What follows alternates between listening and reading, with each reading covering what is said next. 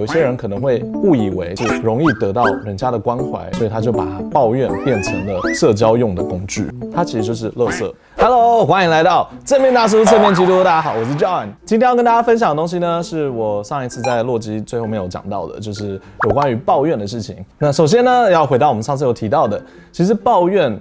往往都是一些不好的东西。通常我们会抱怨，是因为我们可能受到了委屈，碰到了很多不如意的事情，事情没有照着我们走，我们觉得我们自己很衰。然后我们接下来想要干嘛？我们接下来想要让旁边的人可以站在我们这一边，从我们的观点去看到这个事情真的是很不好的，然后得到一点他们的关怀，得到一点他们的同情。这其实就是比较是为什么大家会想要抱怨的效果。比较危险的就是有一些人可能会误以为这样子就是容易得到人家的关怀，人家的注意力的一个方法，所以他就把抱怨变成了社交用的工具。那我现在想要提醒大家，这个其实是不对的行为，因为抱怨其实是非常不好的。抱怨其实像我刚刚说到的，我们受到这些不 OK 的事件，然后感受到这些很不舒服的感觉的时候，我们想要跟别人讲，对不对？但是这些东西其实对我们来说都是不必要的，它其实就是垃圾。我们可以想象，你今天如果把垃圾一直丢到你朋友身上，他会怎么样？或者是今天我踩到了狗屎，你下一个举动会是你把那个狗大便的鞋子拿起来，然后冲到你的好朋友家去？你看，你看，你看，你看，好惨哦，好惨哦！你应该不会这样做吧？没错，其实抱怨也是一样的，它应该就结束在那里，而不是应该被你带着到处走。那我觉得中文蛮蛮酷的，抱怨的抱原来不是报道的报，它是抱着的抱，所以它的意思应该是说我们把怨恨抱着。紧紧不放，所以他叫抱怨，呃，抱着到处跑，到处跑那种感觉。那很多人，我记得我有看过，很多人就说，哦，那就不能抱怨了，抱怨不会怎么样，不会少根筋，又不会会不会死掉。没错，抱怨真的不会怎么样，但是抱怨会让旁边的人看到很不爽，然后也会让旁边的人去担心你，这样子其实是不太好的，因为我们的朋友。通常都是很想要帮我们的人，我们那个时候说出来的时候呢，我们真的是想要被帮忙吗？还是我们只是想要发泄一下而已呢？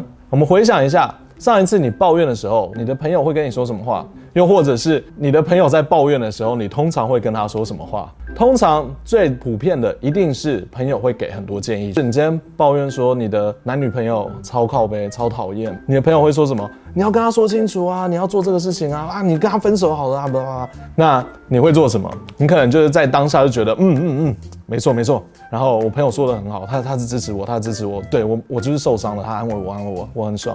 回去以后，你真的会做这些改变吗？我觉得十个人里面应该有九个都不会变吧。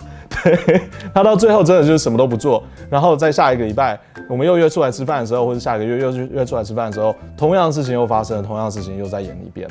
久而久之，你的朋友会怎么样？你朋友会觉得好烦哦，每次跟他出来都是这种同样的故事。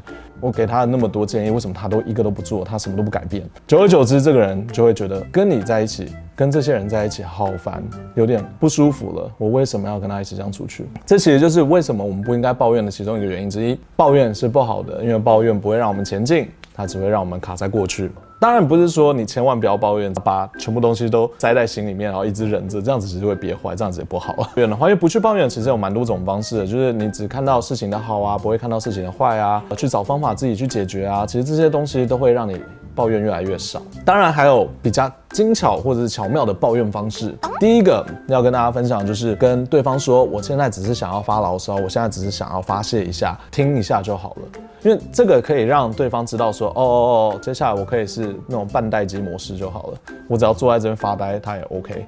对，他只是需要一个听众。因为我们最讨厌碰到的，当然就是我很担心你，我帮你一直想解决的方法，但是你什么都不做。我觉得这是这是 OK 的，但是当然不要一直常用了。然后第二种当然就是把你碰到不如意的事情，用一个幽默的方式，用一个幽默的角度去看待它，把它变得很好笑，把它转换一下，把它变成一个比较幽默的笑话，那别人可能会甚至。想要听你抱怨。第三种就是，如果你今天真的抱怨的话，你朋友给你的建议，你记得要记住他，然后真的去做改变。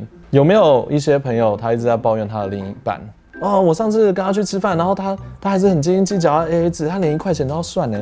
然后想说，哎，我上礼拜不是跟你说要做这些事情，你怎么没有做？他说啊啊，没有啦，我只想跟你说一下而已。好，又过了一个礼拜，同样的事情又发生了。又过了一个礼拜，同样的事情又发生。第四个礼拜的时候。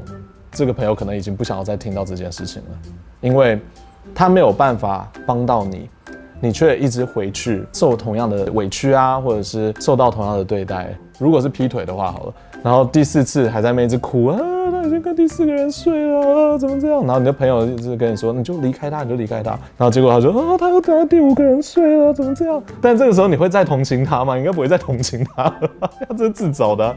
对，所以我们要说的第三种方法就是，如果你要抱怨，确保说你不要辜负别人对你的好意，他给你的建议要听，要去做，要去做改变。这样子你才有权利继续抱怨下去。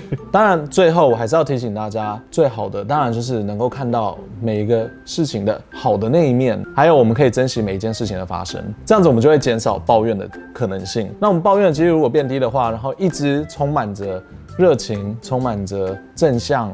看到的事情就觉得很好玩、很好笑，什么事情都有可能会发生，什么事情都是非常好玩的、非常搞笑的。很多人都会想要跟你在一起，很多人都会想要很常约你。我们这样去少抱怨，看到世界上各种的正向，然后把这份正能量分享出去。好了，那今天正面大叔侧面记录就到这里，我们下次再见哦，拜拜。